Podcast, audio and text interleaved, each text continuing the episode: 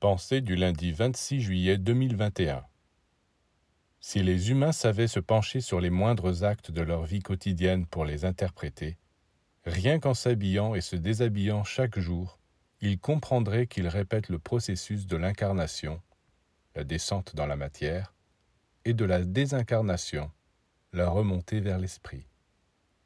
De même qu'en nous habillant, nous commençons par les vêtements les plus légers, tricot de peau, chemise, pour finir par le gros par-dessus. De même, pour nous incarner sur la terre, nous entrons dans des corps de plus en plus denses, jusqu'au corps physique. Si l'être humain n'est pas encore arrivé à se connaître dans sa vérité, c'est parce qu'il est couvert de plusieurs épaisseurs. Pour se connaître, il faut qu'il se dépouille de tous ses vêtements, c'est-à-dire qu'il se libère de ses corps physiques, astral et mental, pour ne plus vivre que dans ses corps divins, c'est-à-dire les corps causal, bouddhiques et atmiques.